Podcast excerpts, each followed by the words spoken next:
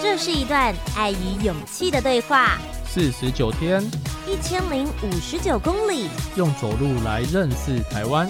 深旅，Follow me，我是主持人吴杰，和企划 Eason，我们在徒步环岛中。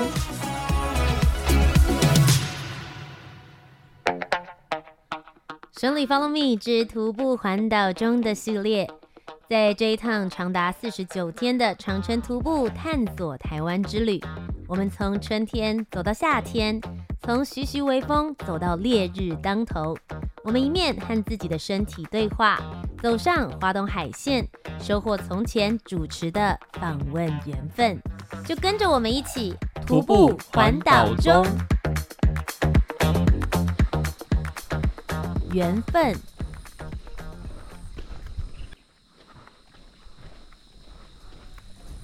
嗨，各位小旅客们，我是正在徒步环岛中的主持人涂杰，我是企划 Eason。现在呢，是我们徒步环岛第三十八天的晚上，我们现在人在的地方是花莲市。今天这一集可以好好的跟小旅客们分享旅程，我觉得对我来说真的很不容易。你活下来了，在这个烈日当头之下，真的。因为其实我们出发的时间是四月一号，嗯，那个时候其实还在春秋交界之际吧。我记得出发的第二天就遇到寒流，其实很冷，只有十三度左右。但我们现在每天都顶着至少三十度以上的大太阳时间吧，哇，真的感受到夏天到了。我觉得我那个时候没有想这么多，就是有关于烈日这件事情。毕竟我们出发的时候，一我们在从北边开始走，对，所以北边本来就会稍微比较凉一点。但越往南走的时候，刚好也慢慢春天变到夏天，同时纬度的关系，所以本来就也是越来越热。我们现在应该就是在那个热的顶点的时候吧？哦。那再加上呢，其实这一集要跟各位小旅客们分享的是我们徒步环岛第三十一天到三十八天，总共有八天的旅程。这八天其实我们就是走在东部，从台东走到花莲这一块。这次的行程啊，特别安排了走了台十一线，就是海线，接着呢切过了海岸山脉，走进去了三线台九线，同时可以看海又可以看山，行程真的是安排得很微妙。其实我个人是非常喜欢海线的风景的，我也是，因为可以沿着一路走的时候，可以看到海边阳光洒下来，然后有那种反射的光芒，就有一种梦幻的感觉。但其实蛮多人在徒步环岛的过程当中，是会直接走山线，摒弃海线的。主要的原因是因为台九线啊，因为有火车站的关系，所以沿路有很多城市。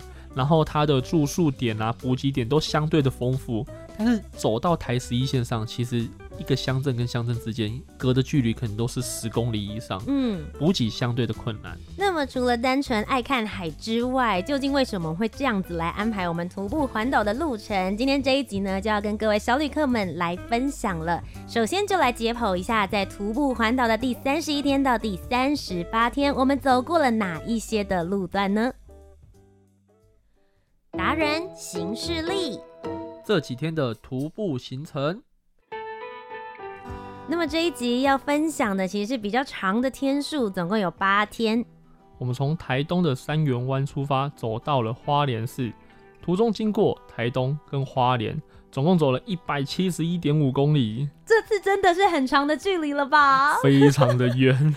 之所以会这么长的距离，其实跟刚刚提到的海线，我觉得有很大的关联性，就是因为它补给点相对来说比较少，也比较远一些，嗯，所以我们就要多走长一点的距离。像我们从三元湾啊走到了都兰，再从都兰到成功这一段路就已经四十多公里了。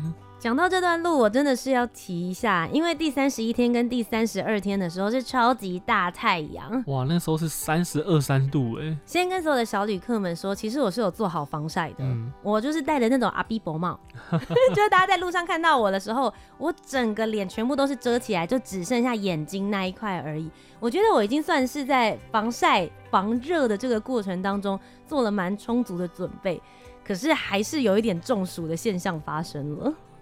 你那时候的反应啊，我吓到了。你是热到突然在路边蹲下来吐，欸，哎、嗯，对，是真的，那个时候很不舒服，就是有一种热气都在头部这个位置完全散不出去，闷在里面的感觉。然后我就赶快啊看了一下你的症状，然后赶快上网查到底是热衰竭还是中暑。我很紧张，可能都要叫救护车了。结果一查发现，哎、欸，其实症状并没有太吻合。然后你蹲下来之后休息一下，有稍微和缓一些些，所以我们就决定先停下来休息。我觉得那个时候最严重的事情是你很热，但是你冒不出汗。嗯，我觉得那一点是让我觉得最不舒服的地方。然后当下其实我就蹲在那个地板上面，我就跟我自己讲，就说。难道今天要休息了吗？其实那个时候才走不到十公里左右吧，才中午左右就发生这个情况了。嗯，我就一直跟自己想说，如果真的很不舒服，我觉得来日方长。嗯，就是徒步环岛这件事情本来就是一个长期抗战，我没有必要说在现在就把自己的身体搞坏。真的不舒服的话，我就一直跟自己讲，就说没关系，就休息吧。前面如果有住宿，我们今天就到这边为止就好了。对。所以我觉得这一点也是我自己蛮大的一个突破，因为我在工作状态，或是我以往在北部的时候，我觉得我是一个希望每天达到什么样子的里程碑，或是工作要做到哪里，我就一定拼死拼活，我会勉强自己做到。可是，在徒步环岛的过程中，身体不舒服，你没办法继续徒步，这个真的要好好思考一下，因为毕竟你身体。没办法再继续承受这样子的高压跟高温，所以从一路出发到现在，我开始觉得我有在进步了，嗯，至少在这一点上面，就是我愿意为了自己的身体妥协。是，我觉得这件事情蛮好，因为平常在工作的时候，有的时候你觉得你的身体撑不下去了，你这时候可能会开始吃维他命 B，有没有？然后喝能量饮料，你会硬撑，你会硬撑，然后把自己留在那个状态。可是我觉得在徒步环岛的路上。我对自己的身体蛮诚实的，然后我很喜欢这个改变，因为我觉得一个很大的重点，你不诚实也没办法，你身体就是走不下去了。嗯，然后另外一个是我其实在这八天走在东部的时候，我心里觉得跟这一块土地是很亲的。嗯，因为我对台东有一种特殊的情感，我每年夏天的时候都会来主持他们的最美星空音乐会。那今年呢，已经是连续第五年了。哦，对。然后特别想讲的是，我们每年从台北往台东开车的时候，我们一定是开海线。嗯，因为我们喜欢看海，真的就是很喜欢海。但这一次我们从海线转山线的过程当中，说老实，一走的时候，我也可以理解。为什么大部分徒步环岛的人，或者是骑单车环岛的人都会选择山线的原因？因为其实山线他们是有做那种有林荫跟树荫的自行车道的，那走起来感觉差很多，你不用走在马路旁边呢，就是路很平又安全，对，而且又有部分的树荫，不论是骑脚踏车还是徒步，我觉得都非常的适合。而且在这一段路段当中。我们已经从台北，然后走西部、南部之后往东部，我们已经走了大概四分之三左右的路程了吧？我们才第一次在路上遇到也在徒步环岛的人呢。我们遇到真的是很惊讶又很兴奋，说哇，你们也在徒步环岛吗？我们已经走了四分之三了 才遇到。然后他们是刚开始，对，他们是从台北，然后走宜兰来到花莲这一块，这样我就想说。哇，你们好幸运哦，这么快就遇到了 有那种共同想法、共同能量的徒友，觉得很羡慕他们。但当下遇到的感觉，真的是有一种全世界的疯子不是只有我们两个。在同一时间呢，台湾的各地可能都还蛮多人正在进行徒步环岛这个活动哦。那其实我们在海线的时候，虽然陌生的补给没有很多，但我们真的有遇到一些好朋友，特别跑来相遇。我觉得是很喜欢这种重新拾起友谊连结的感觉，特别有一些人，也许是在工作场合曾经见过一次的面，或者是他可能是我大概十年、二十年没有联络的好朋友，他们刚好来台东玩，就这么巧，我们在同一个时间、同一条路线上面相遇了。我觉得这种很久很久的一期一会，我是很珍惜这样子的感觉跟感受的。尤其是很多朋友，我们在台北明明大家都住在附近，但是却没有出来见面。但是我们走到台东之后呢，反而遇到了。那么今天接下来的热门旅游事就来跟大家分享，在这八天当中，我们最印象深刻的三个故事 highlight。热门旅游事，徒步中的三个亮点故事。那么本周想要跟大家分享的三个让我们印象深刻的故事，第一个是人物，这个人的名字叫做舒米如尼，他是一位朋友推荐给我们的。这位朋友呢，他不住在石梯坪，但是知道我们会途经这个地方，特别介绍了当地人，希望我们可以透过舒米如尼来了解当地的故事。那舒米如尼他其实是一个原住民的艺术家，那他同时也是在自己的家乡部落大力推动海梯田富裕非常关键的一个人物。他的故事呢，也曾经被改编成电影《太阳的孩子》，也就是他就是里面的原型角色。所以那时候我听到这个故事的时候，我就对他很感兴趣。嗯、因为其实我们在这一段徒步环岛的过程当中，我们自己也不断的在收集跟当地有连结的故事。那因为其实，在西边的时候，伊森自己本身是嘉义人，我是高雄人，所以我们时期的故事很多都是不论是客家或者是闽南在地的这些文化。对但对于原住民这一块，其实他们生存在这个宝岛上面，也有属于他们自己的文化。其实我是很想要。好好的去探索跟了解的。当我们得到他的联络方式之后呢，我们马上就联络他，想跟他碰个面聊一聊，因为我们太想了解这相关的故事了。他直接跟我们说：“你就直接来，然后你走在路上呢，会看到一个很像艺术家的房子，你就走进来。这一天早上，我有一个喝咖啡的时间，可以跟你们一起分享。”那其实果不其然，遇到他之后，就觉得他是给人一种很舒服的感觉。对，包括他讲话，其实就是。轻轻悠悠、慢慢的，但是你可以感觉到他那一股坚毅的力量。我那时候就问他说：“诶，这里是你的家乡？难道你从来都没有想过要出去外面都市看一看吗？”他说：“其实我是从都市逃回来的。”就像很多原住民朋友一样，他们都到都市发展，都到都市去打拼，但是可能一些文化的因素，或是在早期还有一些种族歧视，所以他们遍体鳞伤的回到了家乡。透过家乡的大海，他花了一段时间好好的疗愈自己。然后那时候就很好奇啊，既然他说他是遍体鳞伤，甚至他那时候形容自己说，我当时在都市里面觉得自己是一个失败者。嗯，他回到家乡之后，有一点类似像避难，就消沉了一阵子。可是后来，现在我们认识她是哇，电影原型的女主角，争取部落土地富裕，这中间她做了好多好多的事情，甚至现在也可以觉得是部落非常重要推动的一个核心领袖。这中间她到底是花了多少的时间才找到自己想做的事情？我们当然发出了疑问，而他这样回答我们：大概花了两年时间去去去寻找自己的问题，或者说去找到答案这样子，嗯、然后。就突然有一天，就是我不能再这样了，嗯，我要做事情，嗯。嗯，他就开始跟我刚开始大概就跟社造有关，就做一些部落的事物，嗯哼，然后后来就慢慢就接触到艺术，嗯，然后去跟艺术工作有关，嗯，然后之后才知道自己，从你小时候在这里去都市看到外面的花花世界，繁华之余，然后。你发现问题，再回来去看你的部落就不太一样，嗯，然后再看到这整个整个环境，不管是从那个角度，呃，教育也好，环境也好，人跟人之间也好，就是已经没有以往的那种那种记忆，就是说互助的。其实那天我们跟他聊了两三个小时的时间，那提到这些他所曾经做过的事情的时候。他用的方式都不是哦，我单一的帮忙部落，或者是我为部落付出。他是一直提到说，他做了这件事情，其实也是在建立他自己对自己的认知还有价值。其实很多事情是双向的，就算他一直为家乡这块土地付出一样，土地呢，这个大地之母也会回馈他很多心灵的温暖和启发。所以舒敏如尼其实就是从艺术出发，他观察到他在部落的生活。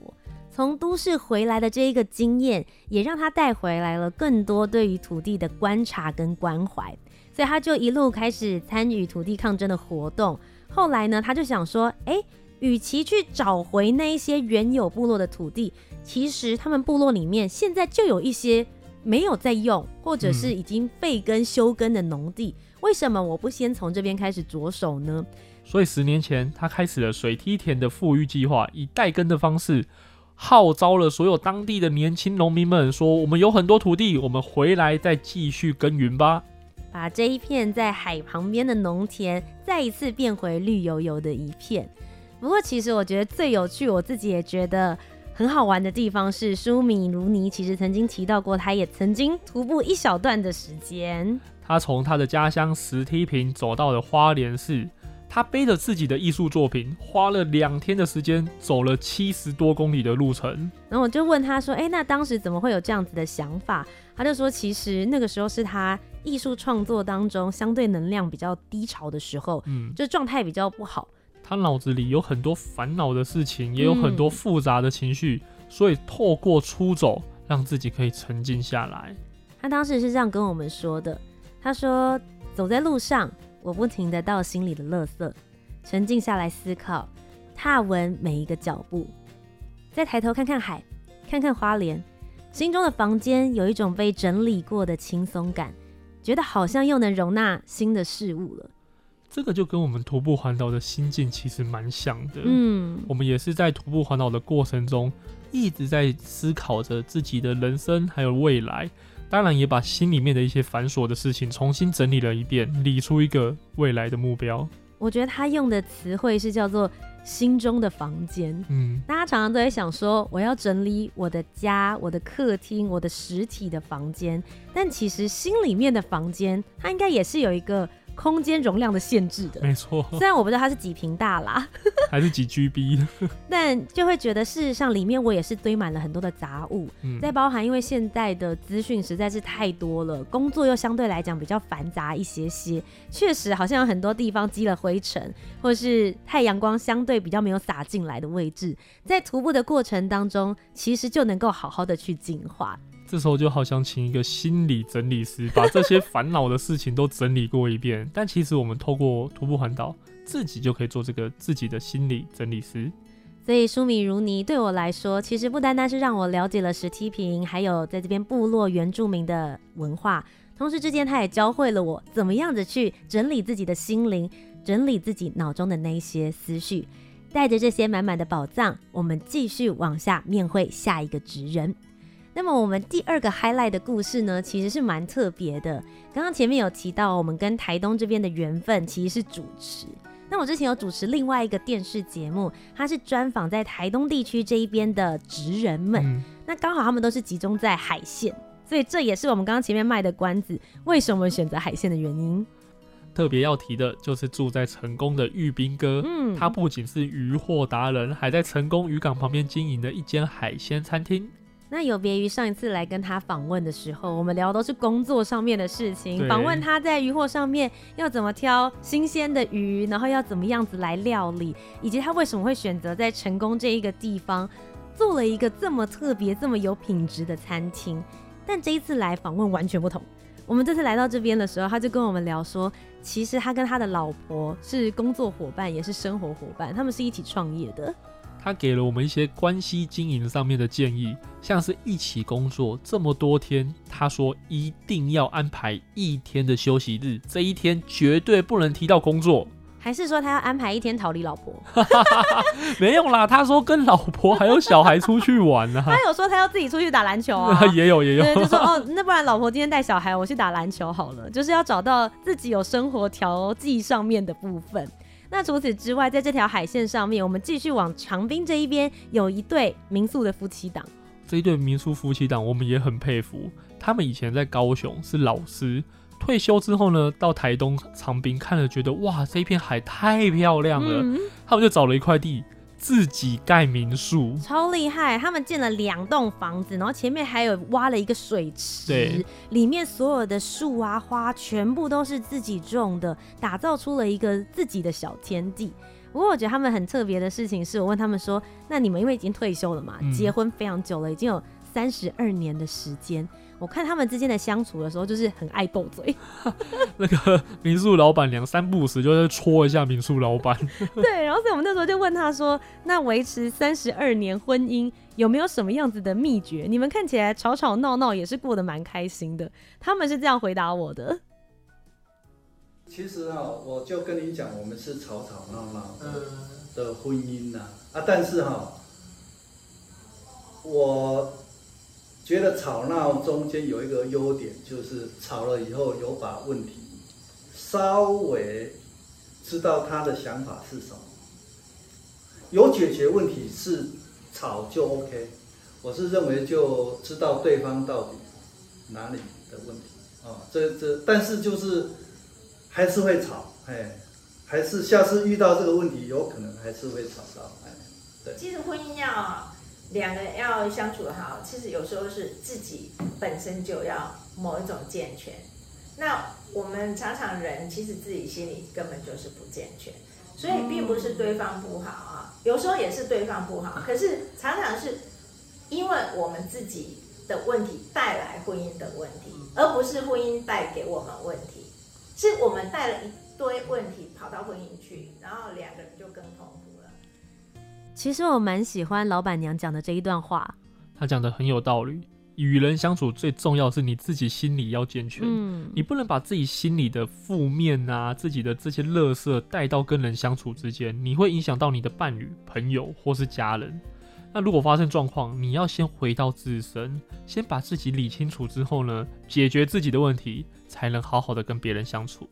所以其实有的时候两个人之间有问题，其实是因为我个人已经出状况了。对，比较像是如果我很阿杂，我可能就会影响到旁边的人更阿杂。那反过来说，如果我很快乐或我很开心，这个情绪应该也可以影响到旁边的人。就像我们之前徒步遇到的一些人，他们很热心的付出。他们给予我们的这些善意跟关怀，就让我们会想要再继续把这些东西传承下去，造成一个善的循环。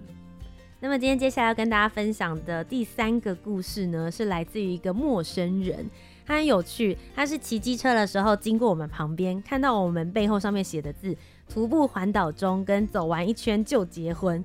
他一开始乍看之下没看清楚那个字，所以他前面又回转，然后再回来看了一遍。第二次经过我们。看完之后，他又骑走，接着大概过了三分钟，他又骑回来到我旁边。我那时候就一直问医生说，他是不是想要抢劫我们？我就觉得这个人怎么这么奇怪，但是他又没有很侵犯我们的感觉，就这样子来来回回两三遍，最后呢就停下来，终于想要跟我们好好聊天了。没错。然后他就问我说：“哎、欸，那如果想要给你们祝福的话，你们想要什么样子类型的？”我就说：“我想要关系经营方面，你有没有什么想法？”嗯、他那时候就面有难色的说。可可是我现在单身呢，我说没关系啦，单身也不要紧啊。也许你曾经有过情侣关系，对，或者是你有跟朋友相处的经验嘛。那你觉得一个关系要好的话，最重要的是什么？哇，他那时候给出一个好有智慧的答案，我好喜欢哦。他说他觉得应该要有有品质的陪伴。这一句话，我觉得我们以前可能都没有想过，陪伴就是陪伴。什么叫做有品质？什么叫做没品质？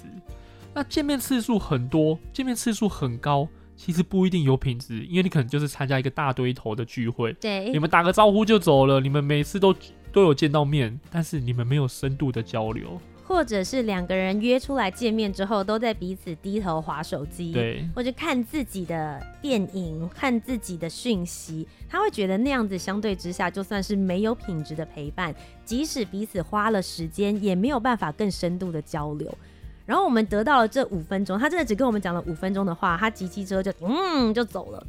但这五分钟造就了我们接下来那一段路程，大概两三个小时左右，我们就开始思考，到底我们对于有品质的陪伴这件事情，我们是怎么样界定和划分的？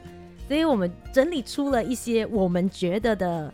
条件也想要跟小旅客们分享，然后大家也可以一起想啦。我觉得这个是每个人在生活关系经营里面，也许也都可以去讨论思考的地方。那我先提一个我觉得很重要的，嗯，就是要创造出共同的回忆。那这个东西呢，陪伴不限定要在室内或室外，嗯，你可以出去外面啊，爬山啊，潜水啊，玩乐，这都是有创造一起的回忆。但你也可以在家里面。你在家里面看 Netflix，一起追剧，嗯，追完剧之后呢，一起讨论这个剧情，我觉得这也是很棒的陪伴。再来，就像我们这次徒步环岛，嗯，我们走了这么多天，一定有一个共同的回忆吧？等到十年、二十年后，我们一起想到我们当初徒步环岛的时候，又有很多话题可以聊。就是一起刮风下雨，你们彼此之间有属于你们两个自己的通关密语跟一些秘密。对，我讲到这个字的时候，你就会回想到当初那个画面跟我的画面有契合，那这个陪伴就很有品质。那我自己其实想的就比较单纯，嗯，我觉得是。应该在陪伴的这个时间过程当中，有和对方可以单独交流的机会。哦。那这件事情不限于一定要两个人约会出游，我觉得一个人也 OK，但必须要拥有两个人可以交流的完整时间。